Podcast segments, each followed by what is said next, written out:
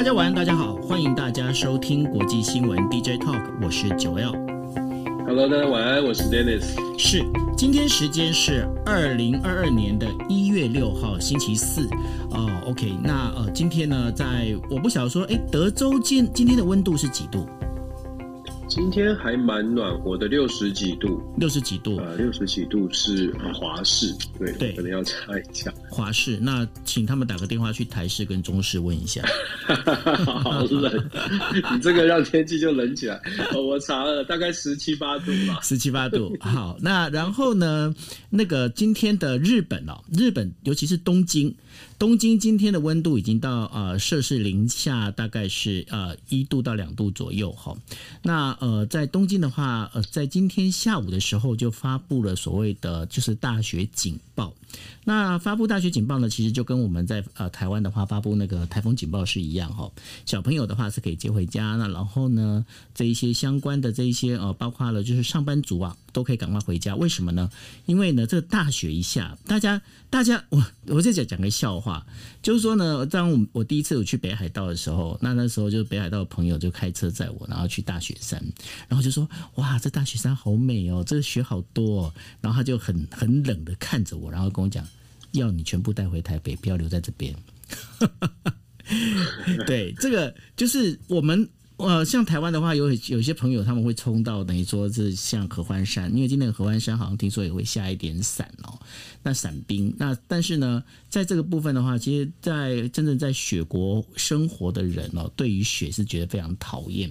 尤其我那时候在温哥华念书的时候啊，呃，那个每次要出门啊，出门的话就一定是那个车车门要打开之后，然后你要把那个整个车道上面那个雪啊，要稍微整理一下，要不然的话，车子根本开不出去。那在这个下大雪的情况之下，包括交通啊，包括那个所有的这一些呃，就是生活啊，都时间也要变拉长。为什么？因为你你在走路的时候，如果那个时间刚好，比方说你下一个月跟这个月当中，那时间拉得太短的话，你走太快，你就会跌倒。所以说，呃，气候变迁那也造成了很多的问题。那这问题呢，待会我们在第二题的呃，我们在第二呃，应该是说是第二题对。我们在第二题的时候呢，也会提到了，就是说呃，大家知道哈萨克哦，哈萨克现在状况其实是非常的呃，非常的危险。那非常危险，那当中是因为天然气哦。那这天然气当然除哈萨克之外，还有乌克兰、俄罗斯、美国、德国这些东西。这是我们第二则要跟大家聊的。那第一则会跟大家聊的。呃，话题是聊什什么呢？呃，大家如果记得，在去年去年这时候呢，刚好是美国国会暴动。那美国国会暴动一周年的这样的一个情况之下，川普川普跟哎对，大家有没有想到，川普又出来了哈？川普跟拜登呢各自有一些动作哈，当然然后但是呢，感觉上这个美国的分裂并没有得到一个修复，这是我们待会会跟大家聊的。那刚刚第二题已经讲过了嘛，哈，就是跟大家讲，就是说美国德国呢的距离拉近了，然后呢，他们希望能够对呃。对付这个，等于说要对俄罗斯提出警告，让他你不可以入侵乌克兰哦。那但是除了这以外呢，哈萨克的问题可能待会也会请 Dennis 来跟大家讲一下，因为呃，刚刚我看了一下国际新闻，哈萨克现在状况其实有一点点紧张。OK。然后呢，接下来第三题要跟大家讲的东西呢，其实就是日本跟澳洲哦签订了一个呃非常有呃等于说算是一个历史性的一个呃防卫协定哦。那这防卫协定里面，其实它的规定里面很很妙的一点是对军人做了一些规定。那为什么要做这些规定？最主要原因在哪里？其实是能够希望包括日澳联盟啊，他们这军事联盟之间能够有一个比较顺畅的一个呃等于说有一个顺畅的能够相互之间能够支援的这样的一个状况哦。那这也代表。自卫队开始走出去，其实背后的故事，背后上面所代表的意义，其实是非常深刻。因为这也应该是，如果真的是我这边我没有理解错的话，这也应该是日本自卫队吼慢慢走进国际的一个很重要的一个里程碑。那这个当中的话，当然也是跟中国崛起之间是有很大的一个关系哦。OK，好，那我们第四题呢，会跟大家聊到的呢，就是关于呢，就是那个呃北韩呐、北韩它发射的一个就是。极呃极超音速的这样的一个导弹哦，那成功发射了。那对这件事情呢，就是包括了日本、包括了韩国还有美国都有表示一些他们的自己的发表他们的自己的 comment。那最后一则要跟大家来聊的，就是呃法国，我们那前两天来说过的这个马克宏。那马克龙呢，因为现在法国的这整个我们在讲 Omicron 的这样的一个新的病毒啊，那造成了就是呃法国的感染人数在增加哦。那马克龙呢，这非常的急，急了之后呢，口不择言，口不择言之后失言，反而让他的整个呃这个政治生涯开始有一点危机，拉起警报起来了。到底是怎么一回事？待会跟大家讲。好，那我们来进入第一则。第一则要跟大家讲的就是说，美国前总统川普在四号的时候取消了原本预定在六号要召开的一个记者会，但是呢发发表了一份声明，他说众议院呃的一个特别委员会哦和媒体的审查案件里头啊，他们是存在的一个偏见和不诚实。但是同样的哦，就是在六号那个川普他取消了六号记者会，但是拜登呢他在六号的时候在国会发表演说，他呼吁美国必须要团结起来。那川普呢他没有召开那个记者会，他是说。说呃，其实我不是不召开，我是在十五号的时候，我要在亚利桑那的西南部这个机会上，我才要来说我自己的一个看法哈。那在这整个当中里头，我们大家呃跟大家回顾一下，就是在一年前呢，因为川普的支持者呢，在整个闯入了国会大厦，那国会大厦当时就是因为宣布了，就是说，哎，那个拜登在总统选举的时候是获胜的。那在这次的暴动暴动当中啊，有五个人死亡，当中包括了一名警察。那这当中涉案人最主要的都。都是属于就是川普的支持者，那他们当然是对选举不满。可是呢，在这一年里面呢，我们发现一件事情：美国国内哦，并没有因为这一次，就是说，呃，拜登他真的是当上了总统之后，呃，在美国国内的分类分裂分裂呢，有就是发生了一个等于说弥合的一个作用，好像是越裂越开哦。那对于这件事情，刚好 Dennis 你人就在美国，你你看的这个情况到底是怎么样？美国现在的这个两党的对立啊，其实我们一直在说，可是美国两党对立确实是确实是挺严重的。去年一月六号，呃，大家如果记得的话，就是一年前的今天哦，他的这个国会骚乱事件，当时对于美国。应应该是说到现在为止哦，这个伤口并没有米平。所谓的没有米平，是说这个一月六号的这个事件呢，国会山庄的骚动事件，因为一直都在国会有不同的辩论跟调查，所以这样的一个事件一直都在美国的媒体当中不断的反复反复的提醒大家。那这个一月六号的骚乱呢，到目前为止，当然它延续的还有包括了川普支持者从过去从去年的选举之后，一直都认为。这个选举是被舞弊所所所所打走的，这个拜登的当选呢是无效的，到现在还是有很多共和党的人认是是这么认为的，所以在美国。民主、共和两党呢，从去年一月六号的国会骚乱事件到现在，拜登上台之后，如果大家记得的话，拜登上台一直在讲说要团结、要合作、要做全民的总统。可是现在看起来并非如此，而且拜登自己呢，也因为民调的下滑，开始改变了他的策略。我所谓的改变策略是，本来是很希望可以做民主、共和两党的全民总统，但是现在也稍微的回归到基本盘去了，因为他知道大概难难度是很高的。为什么这么说呢？他在今天一月六号美。国时间呢，他就发表了一个一一周年的演说。他的演说当中虽然没有直接点名川普这个名字，可是他有强调就是不甘愿输输掉选举的前总统哦，所以还是一般认为是剑指川普。那在这样的情况之下，川普的支持者你就可以想象哦，他们就会说。拜登还是把所有的罪呢，把把所有的错都推到川普身上啊，所以双方的这个支持者，双方的立场还是非常的对立的。那我们看过去这一整年，因为国会山庄事件、骚动事件之后所引发引申出来的，就是民主共和两党在不管在个体的层级，就是一般的选民支持者的心中，呃，互相的。不能够接受对对方的意见，在国会哦，其实你很清楚的是，拜登所提的很多的法案，在国会也没有办法顺利的通过，很大一部分原因就是因为两党的对立。对立导致现在美国很难，真的是很难哦，找到一些共识。勉勉强强的有共识，大概就是对于中国的议题可能还有共识，国防预算可能还有必须要通过。其他的很多法案其实都在国会当中是卡关的。那接下来这对拜登来说当然是一个很大的挑战。那对于共和党来说，当然呃基本上还是要尽量的尽扮演在野党的这个天子，就是反对到底。否则的话呢，呃太配合拜登。自己也会失选票，在这样的在这样的一个氛围里面，我觉得二零二二年拜登的挑战，尤其是内部的挑战会非常的多。我刚刚讲过了，拜登现在也开始回归到民主党的基本面，这个只会让呃两党的分化更加的对立。今天早上的谈话，拜登确实是讲到了前前总统，指责前总统以及很多他的支持者。那川普呢，今天早上也很快的发表一个声明哦，虽然没有直接的出来讲话，但是发表的这个声明讲的也很严厉哦，直接点名拜登。他的声明里面就讲说，拜登呢，他把我们的国家给摧毁了，他有很多的政策，包括了开放边境，包括了这个选举的舞弊，还有他讲到说，拜登的这个能源政策呢，根本就是一个灾难性的能源政策。再加上他也指责拜登他们的大政府事实上做了很多不符合美国宪法的这个强强制命令哦，以及他说学校的关门就是因为这个民主党的太太小心啊，或者是太担心，导致学校关门造成大家的不便。其实。川普的火力现在是越来越猛哦，而且我们也看到川普有越来这个，因为声势，因为拜登的声势往下，川普的声势往上。我们之前有跟大家讲过，川普其实现在的民调是高于拜登的。在这样的种种因素加加诸起来呢，我们说过，二零二二年的其中选举看起来民主党非常的不利。那民主党不利，也就是川普会看到他的机会。那川普的机会，川普再起，他的结果对于美国的民主到底是好还是坏？我觉得非常值得观察，但是恐怕很难乐观就是了。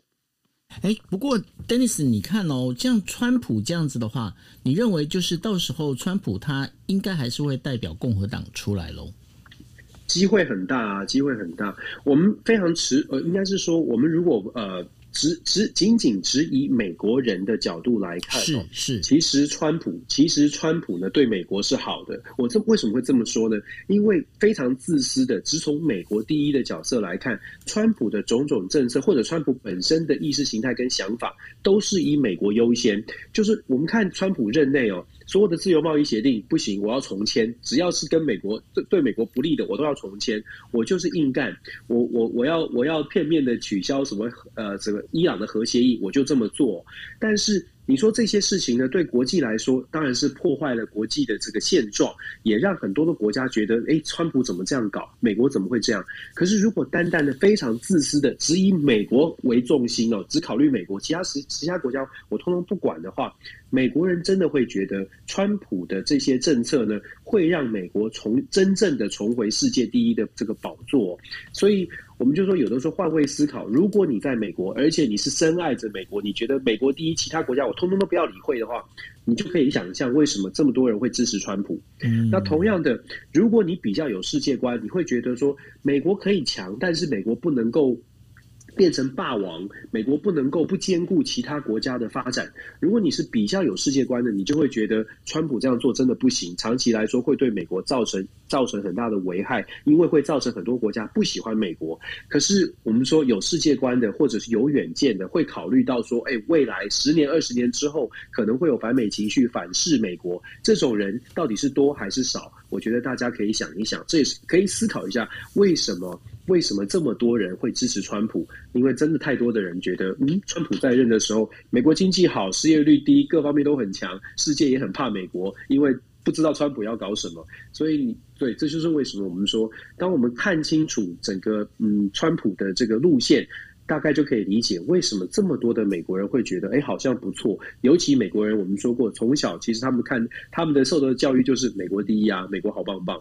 在这样的情况之下，川普他的气势真的在拜登呃现在的拜登哦这些执政这些政策，会让部分的美国人越来越有一种感觉，就是也许川普好一些哦。尤其是疫情的这个威胁到慢慢的退散之后，大家美国人会重新回到。又回到这个美国优先、美国利益优先的这种角度来看事情，川普的机会就会越来越大。而且民主党现在党内的话，好像也没有一个合适的人选可以出来，对不对？民主党不只是没有合适的人选，民主党自己对于拜登的意见也，拜登的这些政策呢，也不是全然的支持，因为民因为民主党也有很多的议员，就以现在最最。最受到这个目光灯焦点，就是在很多的意意见上面，参议员哦，他是一个参议员叫曼曼青，曼青呢，这个在出生西维吉尼亚州这个曼青呢，因为他是在西维吉尼亚州，西维吉尼亚州其实是非常保守的，保守，而且他自己也是非常支持煤矿的，在这样的情况之下，曼青在民主党内就一直强调说，哦，我们民主党不能够不能够走这个。过度的自由派，不能过度的左派。民主党必须要兼顾美国保守的民众，当然跟他的自己的选区有关。像曼青扮演的角色，在民主党其实蛮多的，民主党自己选区内很多共和党选民的这些国国会议员，都会是有点像是拉住拜登的这些政策，或者是把拜登拉住，不能让不让拜登往前走得太远。在这样的情况之下呢，你就可以想象民主党为什么挑战这么多，不只是很难有人出头，连国会的层级，拜登想要瞧事情，或者是想要搓汤圆，都搓不下来。这样的情况，只是对民主党来说是呃，那就你可以想象拜登为什么感觉起来老化的更快。没错，没错，他最近的这个看他的影片上头啊，真的的确是老的比他刚一年前的时候其实老很多。嗯。其实不止拜登哦，你看，你看布林肯一年前的布林肯，我最近在看布林肯的影片的时候，我觉得哇塞，这个美国的这些政治人物，就是这些政治职位啊，真的会瞬，真的是会瞬间让人老化，因为太伤神了。布林肯在上任的时候，其实布林肯很年轻哎，嗯、布林肯呃年纪，我我确定的年纪可能要查一下，但是布林肯其实真的很年轻。一年前他上任的时候，真的是精神抖擞、意气风发，而且布林肯的小孩其实还非常的小，还在小。学非年年纪，如果我没有查记记错，应该可能在三五岁的年纪，还是非常小的。所以布林肯其实本身他是一九六二年四月十六号出生，对，所以是五十九岁，五十九就是相对来说是青壮年的。对、嗯、他，而且重点是一年前的照片跟现在他的满头白发跟他的这个整个眼圈哦。他真的很累，他真的很累，没办法。现在这个换成任何人，你你家老板推不动，然后要你来推，然后你又四处推又推不动，谁都会累啊！这没有成就感的事啊，真的是很辛苦啊。当然，我们不是说同情布林肯啊，就是国务卿这个位置很位高权重，不是说同情他，而是在强调是说这个位置，美国现在遇到的挑战，真的让这些政治人物再怎么精明干练的政治人物也是焦头烂额的。没错。那谈完布林呃，谈到布林肯呢，我们就再谈一下哦，就是呃，美国国务卿布林肯呢，在五号的时候，在国务院呢，就是会见了德国外长贝尔伯克，这是新任外长。那这也是哦很难得的德国外长会来，就是刚就任之后呢，来美国拜访哦。那双方呢，就是表示哦，如果俄罗斯呢入侵乌克兰呢，他们将会采取一个反反制的一个措施哦。那当中不排除关闭连接。德德国跟俄罗斯之间的那个天然气管道，也就是北溪二号。那布林肯，比布林肯在那个整个联合记者会当中表示，如果俄罗斯再次入侵乌克兰，那俄罗斯呢就必须要付出一个代价哦。那同时呢，就是表示说，他会跟盟国呢一起采取这个反制的措施。那这反制措施是要敦促俄罗斯不要入侵哦。他警告，如果发生入侵的话，那连接德国跟俄罗斯的天然气管道北溪二号将会难以营运。OK。那这个当中的话，因为在二零二一年七月的时候，德国政府的前政府啊，就是默克尔呢，他在呃美国联合声明中也宣布了，如果呃俄罗斯他是入侵乌克兰的话，他会采取就是限制俄罗斯的能源出口的一个能力。我们谈到能源出口，那这个也谈到乌克兰，但是我们就必须要同时谈到了，就是呃昨天已经聊到的，就是哈哈那个什么那个哈哈萨克。那哈萨克呢，其实大家好我们昨天也跟大家讲过，哈萨克。它整个天然气这个暴涨，一年之间暴涨了十倍哦。那这样的暴涨，但是呢，不要忘记哦，哈萨克它本身是产产天然气的哦。那然后呢，为什么会发生这些状况？那现在呢，俄罗斯呢，我们昨天有讲了，俄罗斯就讲说，哎，这个是我们家的，我们家自己的兄弟，你们外国人不要干涉。所以俄罗斯他们现在也介入了，这等于说，在整个哈萨克的暴动里面哦。现在我可能要请那个 Dennis 来帮我们分析，除了在谈，就是说，美国跟德国已经先帮乌克兰先站台了，就讲说，哎。不，你不可以再入侵乌克兰。但是呢，这当中牵扯到几个关键字：第一个，俄罗斯；第二个就是天然气。那然后这整个一个这个局到底是怎么样？为什么会这样子演呢？我们先说一下美国跟德国双方的外长，虽然有召开一个会议哦，这个德国外长更年轻，四十几岁而已哦。双方虽然召开了这个会议，而且是用用又又再次的强调，用这个共同声明的方式，再次强调美国跟德国一定会采取行动。可是我们前呃之前也分析过。这些声明当中所讲的采取行动，多半是经济制裁，还是都不愿意开口讲到说军事的动作。这一点呢，其实包括美国共和党，或者是你要说鹰派也好，大家会觉得。你讲的这些经济的制裁，坦白说，我们有分析过，对俄罗斯来说是不痛不痒的。我们说不痛不痒，不是说经俄罗斯不会有经济损失，而是经济损失对俄罗斯而言，它是可以有配套、有其他的管道继续把能源销售出去。尤尤其是我们看到哈萨克，我们看到其他欧洲国家，他们的能源高度的依赖俄罗斯。在这样的情况之下，美国跟德国就算喊得再大声，说要经济制裁俄罗斯，要会怕才行。如果俄罗斯觉得的这个这个不会有太大的影响，你们没有打算，没有下决心。有的时候是决心是一种态度的展现。当你的共同声明里面一直都没有讲到说我们在军事上面要做出什么样的反制的动作，这个表现出来的就是一种决心的不足。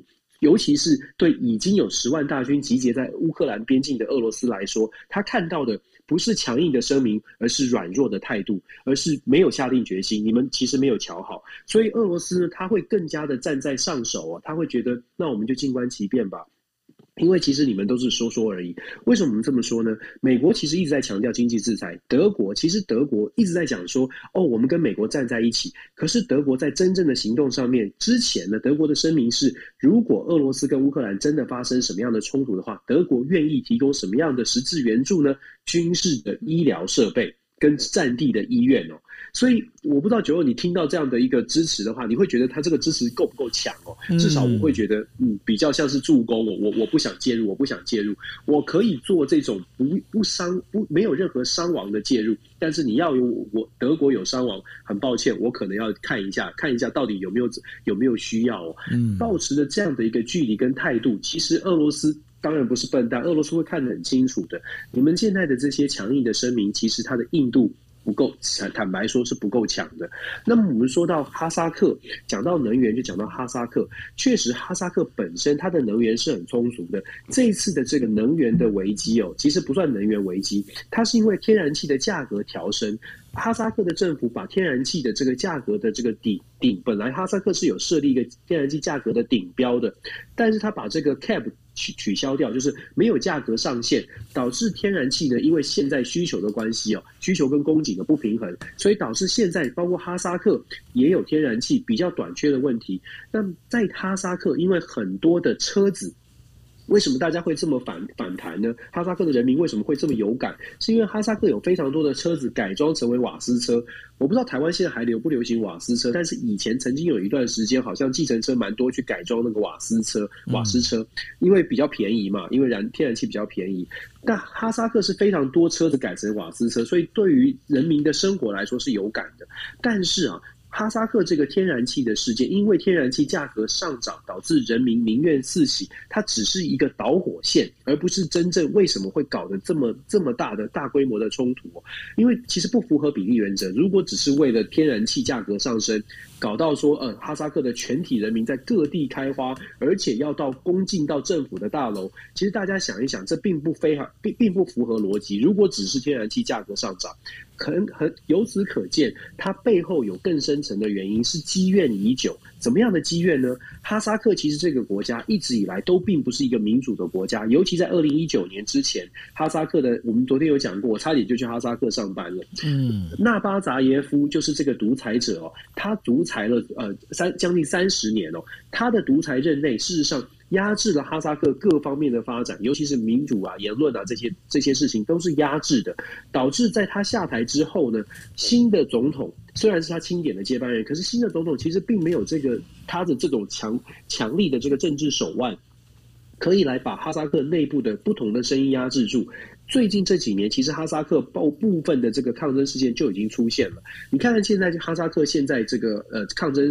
抗争也越演越烈，那哈萨克所采取的手段绝对不会是民主国家好好的跟你坐下来谈。现在哈萨克完全就是以压制的，从我们有限的新闻管道可以看得出来，哈萨克现在已经是用镇压的方式，尤其在俄罗斯的帮助之下呢，他的镇压动作恐怕只会更加的严格。当抗争出现走上街头的时候，哈萨克的第一步，你知道哈萨克的第一步是截断所有截断所有的网络。是截断所有的媒体，截断所有的网络，这个就是非常典型的这个专制专制国家会做的事情哦。所以你可以看出看得出来，哈萨克真的并不是一个我们我们想象得到的民主国家。我们说了，有限的资资资讯都已经告诉我们是这样，实际的状况恐怕是更加的严峻。而且现在也有资讯显示呢，俄罗斯是派出了呃维和部队哦，或者是调停，反正是用军事调停，他不是派出特使哦，不像美国拜登喜欢派个特使去谈一谈。俄罗斯没有，俄罗斯就很直接的就派军派部队了，派部队派这个部队到哈萨克去协助协助来处理内部的纷争。所谓的处理，其实。恐怕是用镇压的方式。那现在也确实传出了有死伤了。我相信呢，哈萨克内部这个分纷乱哦，恐怕不会是非常和平的，可能流血啦，或者是更激烈的镇压手段。如果有更多的讯息，我们可能会更加的清楚。但是我我个人会觉得不是这么的乐观，因为哈萨克包括俄罗斯非常担心哈萨克的这种这样的抗争会。有一个外扩的效果。如果大家记得的话，俄罗斯其实也有不少的自由民主派的人士被关起来了嘛。对，这个纳纳瓦尼，如果大家还记得，二零二一年纳瓦尼曾经有一度被。备受重视，包括拜登也公开的讲说，我们俄罗斯应该放出纳瓦尼，但是讲了半天，俄罗斯普丁还是把纳瓦尼关起来，也没有也没有理外界的这个呼呼唤哦。不管是美国的拜登还是德国的梅克尔，都公开讲过纳瓦尼应该释放，但是普丁不理就是不理。所以现在呢，普丁也很担心哈萨克的这个争取自由啦，或者是想要反这个推翻所谓的不太民主的政体。这种气氛会蔓延到这个俄罗斯，所以当然，普丁会非常积极的用行动要把要帮助哈萨克把现在的情况稳定下来。这也是我们说为什么没有办法太乐观看待哈萨克的这个呃抗议事件哦，因为一定会用强力的方式来介入，恐怕不会是跟这个不同意见的人坐下来谈。这个是我们可以后续观察的。但是哈萨克的状况，短期之内应该会骚乱不断，但是。某种程度来说，我们之前我们一直在讲说乌克兰的边境有紧有紧张，哈萨克是不是会转移俄罗斯的焦点，反而变成乌克兰的情势稍微的降温？因为俄罗斯可能要花更多的心思来处理哈萨克的这个内部的争争端。我觉得这个可以，这个倒是可以想一想或者观察一下。为验就照哈。那呃，这个部分的话，其实 Dennis，你有没有发现你在把整个哈萨克目前的状况讲完之后啊？你有没有发现，其实哈萨克所有的这些问题发生，过去曾经已经演过一回了，在你说在有个地方已经演过同样的事情，演过一回了。我看看你的、哦、你的联想力有没有很大？嘿嘿嘿嘿。我们我们除了讲国际新闻之外，我们要讲历史。好啊好啊，不过类似这样的情况，其实应该应该是蛮多的啦。就就是在发生在我们台湾呢、啊。你有没有发现很像二二八？你看哦，第一个就是呢，你看当时二二八绝对不会是因为卖私烟这件事情，因为一个卖私烟，你怎么会卖私烟就起暴动？因为你你就警察打这个打这个妇人，然后在那个我们在那什么那个呃什么有马茶房，然后打的这个富人，然后整个暴动起来，暴动起来，其实当时的状况。哈萨克是因为啊，哈萨克自己有产能源，它有产天然气，它产了天然气，但是它天然气在高涨。但是当时的台湾呢，台湾产米，但是米价高涨，你有没有发现很像？然后呢，再接下来，当时呢，整个台湾因为蒋介石他正在打国共内战。他打国共内战的时候，他必须要稳住台湾。如果他这边台湾没有办法稳住的话，他就等于说他变成是腹背受敌。当他腹背受敌的同的情况之下，他唯一能做的事情是怎么样？武力镇压。那武力镇压是不是就是派维和部队？那维和部队进来是不是很？你说是不是？我刚才听越听你讲，我觉得诶，这两个故事兜起来还蛮蛮合的耶。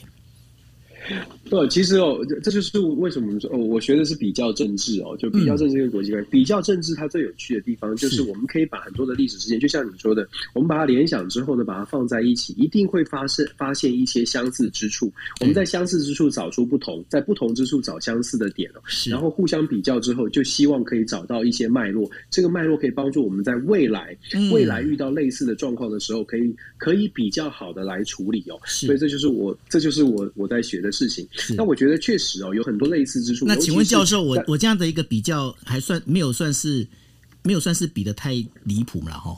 很棒，这个报告 A 加。哎，谢谢教授。没有啦，我觉得真的就是，其实就是。我们很希望是大家有一起一起学习嘛。这学习的过程就是，如果我们可以呃丢出一个议题，然后大家可以举一反三，当然是最好的啊，这是最希望的事情。希望大家可以联想，但是联想的同时呢，一样的进行比较理性的探讨。是探讨的目的是希望未来更好，而不是就是而不是就是纠结在这边，然后觉得哎呀谁是最坏，谁是最好。嗯，其实历史或者是政治哦。我一直都觉得都没有所谓的完完，就是百分之百的对或百分之百的错。重点在于我们有没有办法让未来更好。希望大家就是我们又一起学吧。对，因为呢，所罗门王说过一句话：“太阳底下没有新鲜事。”所以呢，这当中现在发生的事情，过去可以找到例证。那找到例证，过去人家走走过的冤枉路。那你今天你不要再去走这一条，这就是我们希望他比较出来之后，能够为我们把朝向更好的地方去走的最主要原因。因为毕竟人类的知识哦，人类。最我觉得人类最宝贵的事情，是因为人类的知识跟经验是可以不断的透过了，包括过去是可能包括结绳记事，后来变成是文字，文字之后现在可能透过不管是说像我们现在透过 podcast，我们透过声音，我们透过影像，我们透过文字，我们把这些经验，我们把我们的想法走往下传承下去，希望呢后面走过来的人，当他看到类似的事情的时候，他能够至少给他一个哎。诶过去是有这样的一个走法，那你要不要走冤枉路？你自己决定哦。但是呢，已经有人走这样，已经掉到悬崖里了。你真的还在跳下去吗？如果你要跳，那么也没办法。但是我们已经告诉你，已经有人跳下去了，是这样没错嘛？哈。对啊，我们我们就提出不同的观点啊。我觉得还是我们其实这两天都在讲说，不同的观点真的就是，也许你乍听之下觉得很不舒服或不喜欢，但是稍微冷静一下，想一想。大家如果都是为了未来更好的话，真的值得想一想跟学一学。是，好，那我们进入第三第三则哦。那第三则是在谈呢，就是说日本跟因为刚刚已经谈谈到了，就是哎那个德国啊，德国他谈的好像这个要帮忙乌克兰，好像感觉上好像不痛不痒的感觉哈、哦。那日本跟澳澳洲呢，他们签呃今天签署了一份协议哦，他就为了要方便呢自卫队还有澳大利亚的军队，他们能够做联合训练。那日本跟澳大利亚他签署了这一个整个一个。呃，国家防务的重大协议呢，它在强化的是一种所谓的准同盟关系。当然，他们所面对的就是中国的威慑哦。那这当中呢，最主要的一个原因呢，就是说岸田文雄呢，他在跟就是在呃。六号的时候，他跟那个就是 澳大利亚的总理莫里森呢，在进行线上会议。那线上会议呢，他们就表示说，这是一个非常开创性的一个协议，能够把澳洲跟日本呢这个安全合作推向一个新的水平。那我必须要跟大家讲一下哈，我们在讲说，呃，现在有四个国家。美国、澳洲、英国跟韩国，他们各自是在实行怎么样的一个状况？第一个，他们在做所谓的资讯情报交换协定。资讯情报交换协定里面，呃，美国、澳洲、英国跟韩国跟日本呢，他们都有在做这件事情。另外的话，有说就是关于叫做 ACSA，什么叫 ACSA？就是刚刚提到的，刚刚不是在讲说德国它会提供包括物资啦，包括后后勤医疗的这个所所有的部分的话。美国、澳洲跟英国都跟日本有签这样的一个协定哦。那第二个就是澳洲呃美日本现在跟澳洲在签的这个呢，他们叫日文叫做圆滑性的协定，也就是简约性的协定，在做什么？就是部队之间可以交互往来。那过去哦，就是包括是交互往来，到包括怎么样？今天如果今天我哦，比方说我日本的军队的军人呢，我日本的自卫队的那个队员呢，如果我在澳洲，我进入到澳洲，然后我在澳洲土地上犯犯了澳洲的法律的话，澳洲法律是可以制裁，反之亦然哦。也就是说，用这样的方式在做。那现在目前呢，有签这样的协定。呃，日本同样是跟英呃跟美国有签，那现在是在跟澳洲已经签好了，下一步应该会跟英国哈。那另外一个就是所谓的防卫义务，那所以刚刚在讲的这个圆滑性协定叫做准同盟。那另外最后一种叫做同盟协定，那同盟协定就是彼此之间有防卫义务。那现在日本只有跟美国有这样的一个签约，跟澳洲、英国跟韩国都没有。那当中，日本的隔壁的邻国韩国呢，他们目前只有所谓的情报协定。那今天所签的这个这个呃，因为在台湾报道都在谈的是有关台海安全，其实它的真正的重点呢，应该放在日本跟澳洲啊。也就是说，自卫队它除了跟英呃跟美国之外，它已经正式的往外走，那然后它在跟澳洲有这样的一个协定。对于这样整个一个状况，Dennis，你这边有什么要补充的吗？其实日本跟澳洲这个是真的是历史性的协定，而且非常的重要。简单来讲，就是对于美国来说，尤其是美国的印太战略，对美国来说就是南北盟友一起串联哦。这是不是听起来很像以前有有一句名言叫做“南北菜菜菜虫一起串联”？我突然想到王世坚在讲韩国瑜的时候，这个其实对美国来说，日澳的这个这个历史性的协定，其实就是菜虫。没有没有没有没有没有没有，千万不要这样说。我只是想到这个，因为他们的地理位置刚好。是南北嘛？南北盟友一起串联，我就想到这句话。好啦，这个这个千万不要，不要千万不要误会，不要误会，不要误会。我觉得这两个都是好国家啊、哦，对，每个国家都是好国家啦。日本跟澳洲呢，他们签的这个其实真的挺挺重要的。它毕竟它是它是真的就是比较进阶的防卫协定。那刚刚九欧你有介绍过。那其实任何国家要答应其他的国家的军队可以进驻到自己的领土上面，都是都这都是一个重大的决定。那日本、澳洲为什么会做这样的连结呢？那当然毫无疑问，除了配合美国的印太战略之外，当然是也是因应中国的崛起。现在日本的政府跟澳洲的政府对于中国的崛起都有同样的担心，都觉得是一个很强大的威胁。所以达成这样的协议呢，呃，虽然是历史性的协议，但是并不并不令人意外。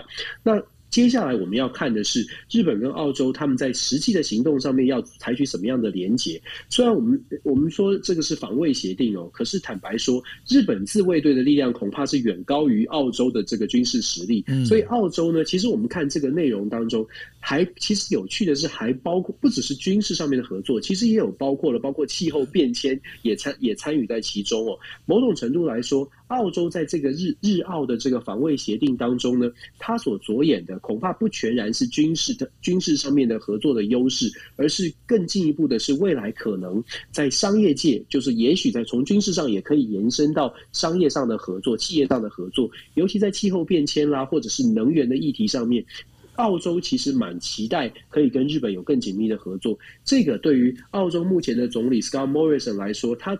我觉得他他的这个对于他的今年五月份的选举是有加分效果的。嗯，他的这个日澳的协议签订之后呢，我昨天很认真的看了所有日这个澳洲可以查得到的澳洲的媒体啊，基本上都是一面倒的支持，而且澳洲的在野党呢也很难有有任何的意见，毕竟这是一个对澳洲国家好的事情。这也是为什么我说这样的协议签订之后，对 Scott Morrison 他在五月份的选举应该会有大大的加分的加分的效果。而且就像我说的，它不只是军事上的合作，本来澳洲可能在野党还有在讲说啊，军事上面我们剑拔弩张，对澳洲并不是完。完全的好啊，要重新思考。可是这样的共同协议协定里面，还把能源跟气候变迁的合作都包括进去，这一点真的是非常聪明，也是非常有利于澳洲的一个一个一个约定哦。所以我觉得日澳协议呢，我们除了看国防的角度，也可以看一下对于澳洲、对于日本的影响。那当然，日本就你就很熟了。日本现在的岸田文雄首相，他。做出这样的决定，或者他签订这样的这个这个约定呢，某种程度也可以降低日本自己的防卫的压力。因为很多人就觉得说，哎，那日本作为美国的支店长，是不是要承担很大的这个军事的压力？是不是以后什么事情，如果真的发生什么事情，日本都要投入非常多的这个国防资源？现在等于是有点、呃，有盟友，有另外一个盟友也可以作为日本的左右手，稍稍的把压力也释放出去。那当然了，对最后后面的我们刚刚说的南北盟友一起串联的美国来说，绝对是很大的压力释放。因为我们知道，美国的拜登政府，我们刚刚前面在讲说，美国的美国的压力现在很大。如果任何的盟友有做出像日澳协定这样的一个串联的动作，都是帮美国在军事上面，尤其在印太战略非常需要的印太区域当中非常需要盟友的协助哦，都是帮美国减轻他的这个压力。所以美国当然乐观其成，甚至美国会非常的鼓励日本和澳洲有更进一步的军事的合作。这一点我们可以密切的观察。那另外补充说的是呢，日本跟美国其实在这个礼拜也会有一个二加二的对话。嗯，这个二加二的对话也非常的重要。这个二加二对话要仔细的去谈。到底就是日本跟美国要在如果在亚太地区发生状况的时候，日本跟美国到底要如何合作？我们都一直在讲说，日本的很多政治人物都在说会力挺台湾，台海台湾有事，日本就有事。这么这这确实是有道理的。但是美国跟日本之间呢，如果说台湾有事，就是美国就是日本有事。那如果美国真的介入到了台海之间的，譬如说军事冲突，日本究竟要采取什么样的行动来支持美国？美国其实还是在猜测的。为什么我们说是猜测呢？因为以法规来说，一九六零年代签的美日安保协议里面有说到，如果美国要在日本的台日本的这个驻军的基地呢，要开始动用调度美国的美军，必须要先得到日本政府的同意，或者跟日本政府协调。譬如说，美国要在在要在 Okinawa 发射飞弹，或者是启动什么样的战战争的计划。必须要跟日本先协调，这是根据一九六零年的这个安保协议。可是，可是我们知道，战争发如果真的军事冲突不幸发生的话，美国其实最希望的是立刻我们就可以采取行动，不需要再经过这一关的这个挑战或者这一关的协调。所以在接下来这个二加二的会谈，或者接下来这这段时间，美国跟日本可能要更进一步的把这样的一个呃。日本到底应该采取什么样真实的行动来支援美国？可能要把它白纸黑字的制度化，可能要更加的简化一九六零年代的这个安保协议当中的种种的规范。简化的目的是希望可以拉近距离，另外也是应该也是希望可以增加美日的互信，不会造成一些误会哦。那日本呢，在这个时候，日本也会面临一个挑战，就是如果调整了，就是白纸黑字写定了以后。美国在日本的驻军随时随随时的调动都不需要经过跟日本政府协调。日本政府如果做出这样的承诺，他所传递出来的，不管是对世界或者对中国，他所传递出来的讯号就是日本是完全站在美国这一边，而且呢是随时随时随地准备好要抗中。这个是日本的岸田文雄政府可能要去思考的，因为他传的讯号可能会影响到日本跟中国的关系，是不是日本想要做的事情？我觉得这后续可以观察。不过现在看起来了，亲美。抗中的路线大概是日本政府目前会延续延续下去的路路线。是，那刚刚 Dennis 跟大家提到了，就是说，如果美国跟日本他们想要就是在安保条约上面哦，这边要进行任何的文字修改哦，这个不单单是美国在等于说是说在看日本到底要怎么做，日本国内其实也有分成，就是。保守的这个自民党哦，还有包括反战的哈这一些呃国内势力哦，可能他们本身会有很大的一个反弹，但是呢，必须要讲实话，过去哦，因为。这个安倍晋三呢，他最主要他想做的一件事情，其实就是修宪。他为什么要修宪？因为到目前为止，日本他还只能叫做自卫队。对于安倍他的一个朝思暮想，他想做的事情就是能不能让日本的自卫队真正的军队化。也就是说，这件事情其实是他们真正想要做的一个事情。那他想要做的这事情里头，接下来可以大家可以发现一件事情，因为在过去哦，在过去就是说我们在讲说从天安门事件之后的这一段时间里头。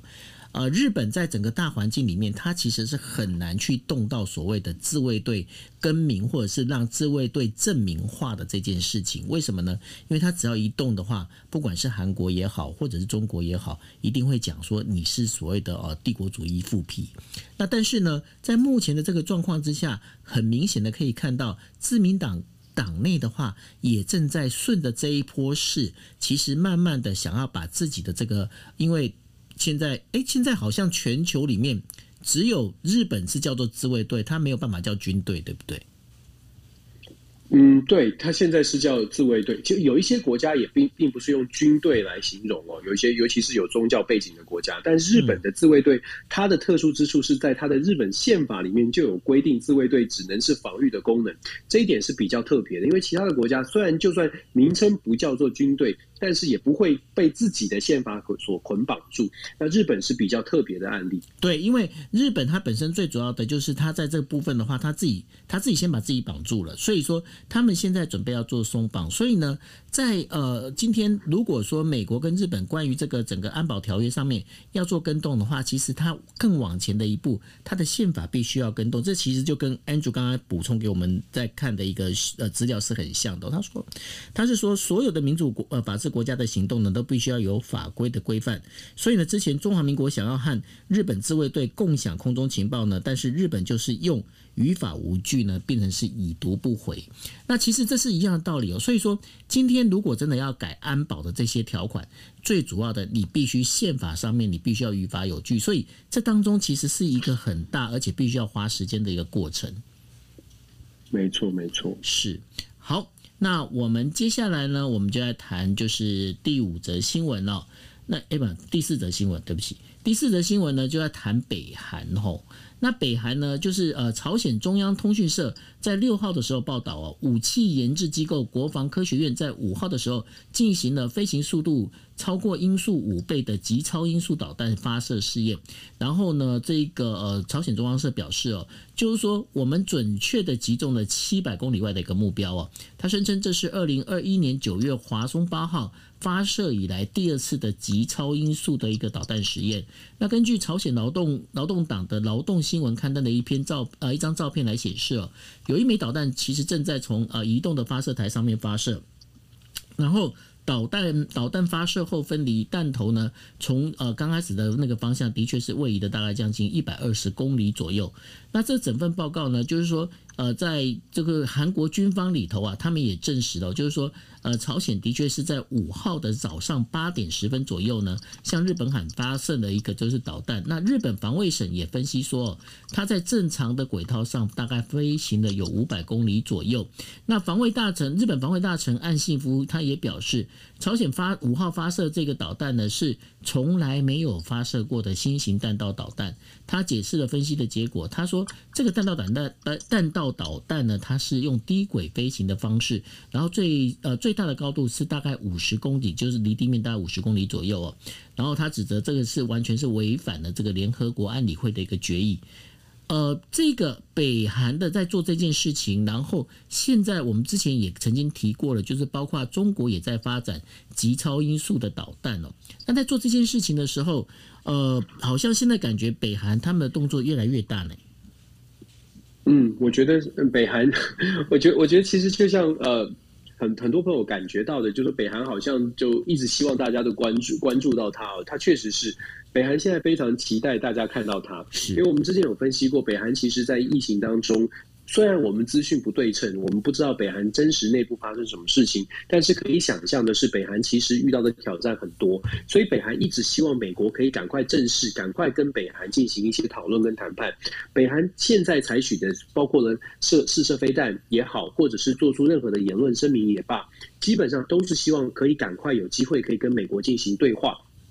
所以我觉得北韩的这一次的试射超高音速飞弹呢，它的目标并不是真的要挑起什么样的战争，而是希望能够引起注意哦，还是重点在于希望可以引起注意，赶快把美国拉回到呃正视北韩问题上。但我觉得现在北韩遇到的一个。也变成是在国际国际的环境当中，北韩的困境是，北韩射的这些飞弹，如果只是射飞弹的话，美国是不是会把整个它在国际外交上面的这个优先顺序的清单，把北韩的名排名排到前面一点？我觉得难度蛮高，因为我们刚刚光是谈乌克兰、谈中国就已经谈不完了。北韩如果只是往海里射的话，美国大概会讲说啊危险啦，或者是呃担忧。然后希望你看美国的声明，他就会说自治，希望自治。然后美国的声明就会讲说，美国从来都没有不对对北韩有什么敌意，也期待也期待对话，然后就没有然后了。所以你可以看出来，美国到目前为止对于北韩还是在他的名单上，这个这个清单上面的。待待办事项的清单上面，还是把它放在比较后面的位置哦。是，只不过美国这样做，北韩会不会金正恩会不会觉得说，你再不理我，我就得真的，我真的得做什么事情？嗯，呃，几次之后，也许金正恩真的会打到什么东西哦。我觉得这个是呃，也是在东北亚的一个呃不定时炸弹吧。是，那谈完北韩之后呢，我们谈一下法国哈。法国总统马克宏呢，对于没有接种新冠病呃新冠病毒疫苗的人说，要烦死你们这些人哦。那这个这句话呢，已经引起了法国国内很大的反弹。然后在民调当中呢，有一半人会说他们觉得感到震惊。然后反对党呢，甚至在国会里面抗议哦，造成的就是整个议事的暂时中断。那也有有观察家认为哦，就是说这一件事情呢，可能会对马克宏在四月的总统大选出现不利的影响。那为什么这句话会那么严重？因为在这个做一些让你觉得烦死的这些事情里头，法文原原文文当中啊，有一个那个就是它那个呃这个字啊，它本身其实是一种排泄物的一个意思哈。那所以呢，这句话其实不管不管说是国家。不一定不止不只是国家元首了，包括一般人在公共场合使用都不是一个很合适的一个方式。所以呢，在法国的一个民调中心里面，他们就调了呃，在五号的时候就公布了一项民意调查，显示有大概有超过百分之三十五的受访者呢表示极度的震惊。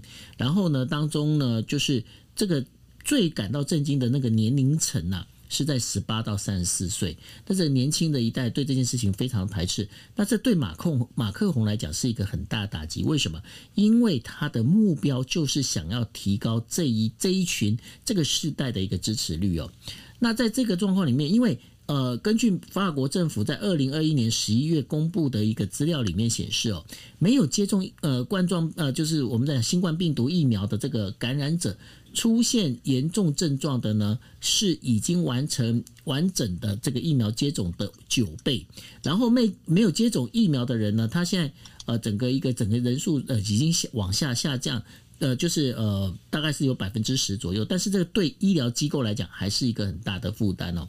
那再加上现在整个 Omicron 的这个整个快速扩张哦，造成了马克宏其实他有一点心灰意冷，这也是为什么马克宏哦，他会在这个时候会讲出这样的一个话语的一个最主要原因。可是呢，马克宏他说错话其实已经不是第一次。二零一七年的时候，马克龙他曾经说，车站是成功人士跟没有用的人相遇的地方。二零一八年他又讲了哦，他是告诉世界年轻人说，你只要走在街上，你就可以找到工作。所以呢，马克龙总是在说错话。那这当中最主要的一个一个状况，会影响到四月的总统大选。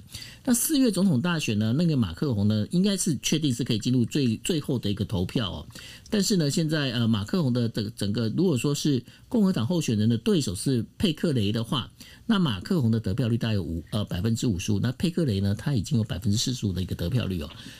Dennis，这整个看起来，马克龙又因为他说错话，他可能又在这个政治上会有一些风暴发生呢。这确实要非常的小心，因为我们知道马克宏是打这个形象牌哦，他的这个失言就就让我想想起了当年这个新加坡赌王陈金城哦，他说这个年轻人终究还是年轻人，你你会笑，你记得这个电影是不是？没有，我我一定告诉你，我不我不记得。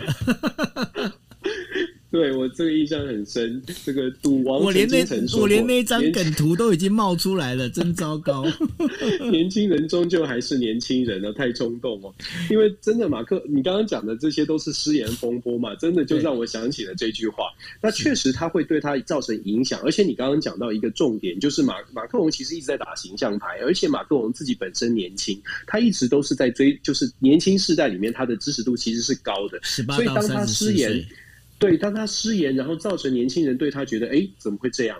这样的情况呢，其实对他是有打击的。当然，我们之前有分析过，现在法国的这个选情呢，因为右派的，就是现在的在野党也是比较保守阵营呢，一直都认为说，呃，就说马克宏是比较骑墙派，然后希望可以抨击马克宏，尤其是马克宏并不是这么的爱国，马克宏强调的是法国要去在欧盟当中有有所发挥，但是右派呢会觉得法国应该先顾好法国，就是法国第一的概念了，所以右。右派对他有很多的不满，可是右派的问题是右派是分裂的，右派就分成了三三股势力。在这样的情况之下，右派是不是能够集结？因为这个议题而集结，我觉得这是呃马克龙要小心的。因为马克龙的形象如果被右派狂打的话，在法国的选制当中啊，两轮的投票很有可能会在第二轮，因为我们之前说过讨厌马克龙而集结，这是马克龙会很担心的。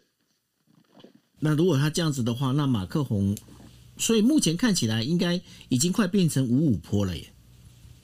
呃，目前还没有，目前马克龙还是领先，对，确实百分之五十五啊，嗯，对，确实目前马克龙还稍微的有领先的这件事情，就看他有没有，嗯、就是看他后续如何发酵。那我相信马克宏一定会想办法把把这个把这个失言风波扭转过来，因为马克宏也不是不能道歉的人，他之前也道歉过，所以这个扭转扭转过来，毕竟年轻人哦，还是就是年轻人，终究还是年轻人。终究还是年轻人，还是在还是会比较接受这个，愿意接受道歉，然后比较比较比较多包容，比较多爱哦。所以我觉得马克龙如果他在媒体的策略上面愿意采取比较低姿态，尤其是他最近都都是蛮低姿态的，嗯，我觉得这个风波就有可能平息下去，维持到他现在的领先。当然，如果他要采取很强硬的，就说哦我没有错，我就是觉得你们不打疫苗的人怎么样怎么样怎么样的话，这在如果要硬凹，而且这对于。法国非常爱好自由哦，法国其实很早就在说，我打自打打不打疫苗，我我家的事，你不应该要用政府公权力来介入哦。如果说马克宏要继续强硬的觉得。如果这个疫苗呃，这个病毒的扩散就是因为有人不打疫苗，而且要强硬邀，那可能就会失分。可是相反的，如果马克龙就是稍微的婉转的说，也许他可以把这个失言的风波稍微的这个风暴降低一点，冲击降低一些。是好，那这以上呢，就是我们为大家带来的五则呢，就是最新的国际新闻。那大家不要帮大家复习一下哦，就是说呃，最这个星期里面最主要的国际新闻里头哦，我们把焦点还是集中在。包括了哈萨克、俄罗斯，然后美国、德国以及乌克兰哦。那这这个焦点非常重要哈。那接下来呢，下个星期呢，到底这个整个国际新闻里头还有哪些我们值得关注的点？Dennis，你这边你觉得下星期还有哪些点？其实它会变是一个比较可以先预测会有些主轴会发生的。我觉得一月十号美国跟俄罗斯的这个高峰会就很重要了，因为一定会谈到乌克兰，也一定会看到美国跟俄罗斯它的这个各双方一定会在讲底线，可是双方也会有一些相对相呃相继的行动。那在哈萨克现在又丢出一个变数，因为哈萨克的这个内部的纷纷扰，尤其是内部的抗争。就算用强力的镇压，恐怕也不是这么容易。毕竟哈萨克这个民怨已经累积了几十年。我倒是觉，我刚刚忘记讲，就是也忘记问你，你有没有看到那个乔科维奇入境澳洲被拒绝的事情？我有看到，对这个这则我有看到。对，那因为他不打，他不，因为据我这边我看到的是，呃，日本这边的报道，日本报道是注重在，就是因为乔科维奇虽然说他没有公开表示说他到底有没有打疫苗，但是呢。呃，现在好像资料里面是说他根本没有打疫苗，所以澳洲不让他入境。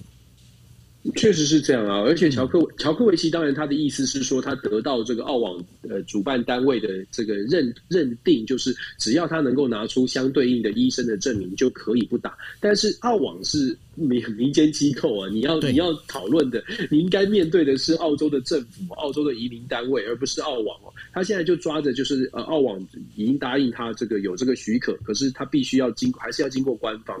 那个呃纳达尔就是另外一个网球高手，大家也知道。纳达尔就直直接就就就表态说，他觉得这是个人造业、个人单啦。基本上，你如果不打疫苗，你就是没有办法进入澳洲。我觉得其实这也反映出，确实现在还是有不少的人哦，他对于疫苗是比较排斥，或者是自己做做出这样的选择。那么。做出这样的选择当然是个人的个人的决定，但是有的时候你还是得面对，就是如果当地的国家，如果国家有不同的意见，可能你就要自己选择说，那你要不要进入这个国家？那如果你要进入这个国家，是不是你就应该要配合这个国家的一些法规？如果你不愿意配合，是不是你有？是不是你还可以就是很大声的抗议？我觉得这个是可以讨论的，因为个人自由跟整个的这个制度。啊，如果有冲突的时候，应该怎么样妥协？应该怎么样的配合？我觉得这个是，嗯，后疫情时代应该也会有，也应该还是会有一些呃争辩。呃，我觉得是大家可以一起来思考。这件事情，我个人这件事情其实在日本已经呃去年就开始在讨论哦，就是说，呃，我想大家应该都知道嘛，因为打疫苗并不是每个人的体质都适合打疫苗，但是呢，在这个包括这 Omicron 这整个一个扩散力这么就是感染力那么强的一个状况之下哦，那日本他们已经在开开始讨论，就是说，那这会不会造成另外一种所谓的差别待遇？嗯，你觉得呢？我觉得有可能啊，很多的很多的因素都可能会造成有些人可能不能打或无法打到疫苗。譬如说，像非洲很多国家，它现在到现在它的疫苗可能都还不够。嗯，所以真的就是包括包括了你说的差别的待遇，或者是国家之间的不平等，疫苗的疫疫苗的这个呃供给不平等哦，呃这些问题都会都还还都还没有被被认真的讨论。我觉得这些都是。接下来在后疫情时代，我们一定一定会面对的。你看，有一些国家，像包括美国，最近已经在批准了这个新冠的口服药物了。是啊，台湾也有这个公司也在也过了二期的试验。新台湾看起来口服药物也可也可能可以取可以取得。那当然，相对很多世界上很多国家来说，我们就是有点像是前半段前半、嗯、前半段的这个国家。可是后半段的国家怎么办？那面对这些后半段的国家，如果想要经济发展，想要到台湾来做生意，想要到美国。做生意，他们怎么来应应？我觉得接下来，我觉得整个世界的变局，还有包括后疫情时代，那国家跟国家之间的互动，甚至企业跟企业之间的互动，还有很多事情是大家可以一起来思考的。当然，有的时候同理心、互相了解也很重要，不同的意见多听听看也蛮重要的。是，所以呢，像今天在银座呢就下了大雪，那我在脸书上也 po 了吼。那这个银座下大雪这样子一个状况，就变是大家都在讲说，哇，我好想回日我。回日本是在说我嘛？我就说大家好想好想去日本玩哦哈，那很想去，已经两年多没去了嘛哈。那其实呢，我可以跟大家讲，就是我自己呢对这件事情，我是一直抱持的非常悲观的一个看法哦。也为什么悲观是什么意思？我一直认为二零二二年呢，不要想去出国啦，因为我觉得二零二二年还是在属于盘整期。如果在二零二三年的春天的时候，能够有一个有一线生机，如果二零二二年能够做比较好的盘整的话，那或许还是有一点点机会在。但是如果你期待二零二二年能够出国的话，我个人其实是抱持很悲观的一个看法。我不晓得说，Dennis 你怎么看？啊，我是不敢想，我好想回家啊！我我我我其实不是想出国玩，我是想要回家看父母啊，然后看朋友。所以我，我我是我当然知道，当然这个这个疫情很严峻，而且也觉得确实哦有一些担忧，但是又心里面还是默默的在祈祷，可以赶快的稍微快一点过去。对，如果没有办法在前半年，是不是有办法下半年？嗯，希望可以呃有有办法可以呃让我们旅行的更方便一些，早日可以回到台湾。不过可以确定的那个，今年我我跟制作人两个就是可以在台湾吃尾牙，你不能来。好，希望好预约明年好了，我会做连线给你看。预约明年，预约明年。OK，好，那这就是我们这个星期的呃国际新闻 DJ Talk。那非常谢谢大家收听。那在下个星期星期二一样是十一点四十五分。那非常欢迎大家继续锁定我们国际新闻 DJ Talk。那当然，如果说你今天啊、你可能就是。有事情，那晚上没办法听的话，也欢迎大家到 Podcast 里面去搜寻哦。现在我已经放在上头的，就是 Dennis 的全球政治笔记，或者是你也可以再找 Podcast 里面可以找旧的今夜一杯，都可以找到我们的 Podcast 的音档哦。OK，好，那就祝大家周末愉快，谢谢大家，大家晚安喽，拜拜。晚安，周末愉快，拜拜。